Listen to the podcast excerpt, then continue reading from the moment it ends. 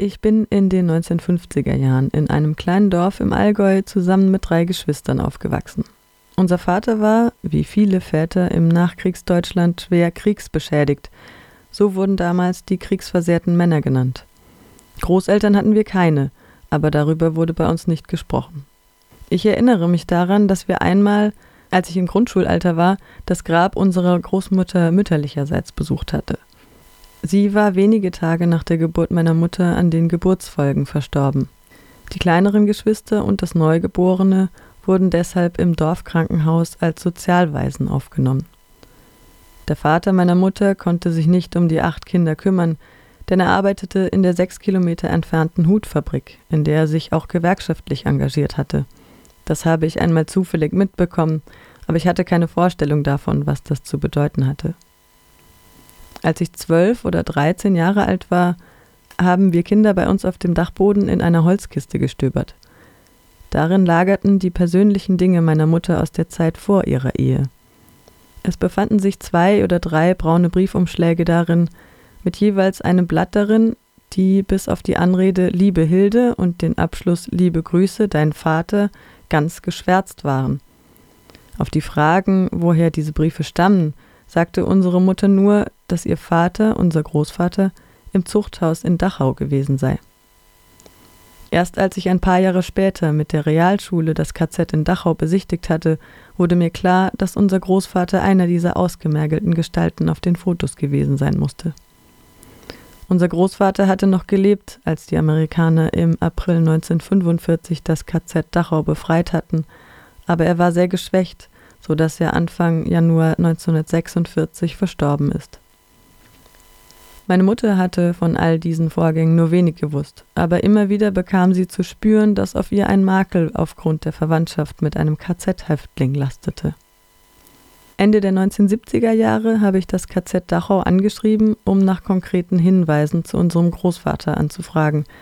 Ich erinnere mich noch genau daran, dass ich das Antwortschreiben, das ich Monate später im Briefkasten vorgefunden habe, gleich im Treppenhaus geöffnet habe.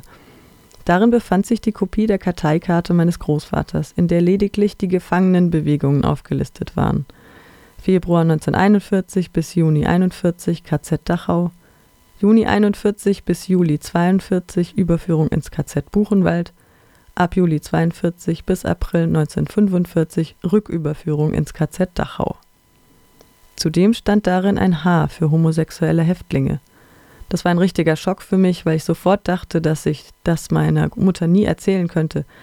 Erst vor circa vier Jahren habe ich erfahren, dass mein Großvater ab dem 28. Juli 1943 als Testperson für die mörderischen Malariaversuche des SS-Hauptsturmführers Dr. Rudolf Brachtel und seinen Assistenten herangezogen worden ist. Die Vormundschaft für meine Mutter wurde nach der Inhaftierung ihres Vaters auf den Bürgermeister der Gemeinde übertragen. Sie musste sich oft auf dem Rathaus melden und es ging fast immer darum, dass sie sich dort für zum Teil banale Verstöße rechtfertigen und ausschimpfen lassen musste. Der Kommentar, dass sie als Kind von einem Zuchthäusler nichts taugen würde, ging ihr in Fleisch und Blut über. Nachdem sie die Schule beendet hatte, durfte sie keinen Beruf erlernen, denn sie musste das Geld, das es gekostet hatte, um sie großzuziehen, noch jahrelang abarbeiten. Sie blieb dort bis 1953, arbeitete in der Küche, im Stall bei den Schweinen, im Gemüsegarten, in der Waschküche, eben dort, wo schwere körperliche Arbeit anfiel.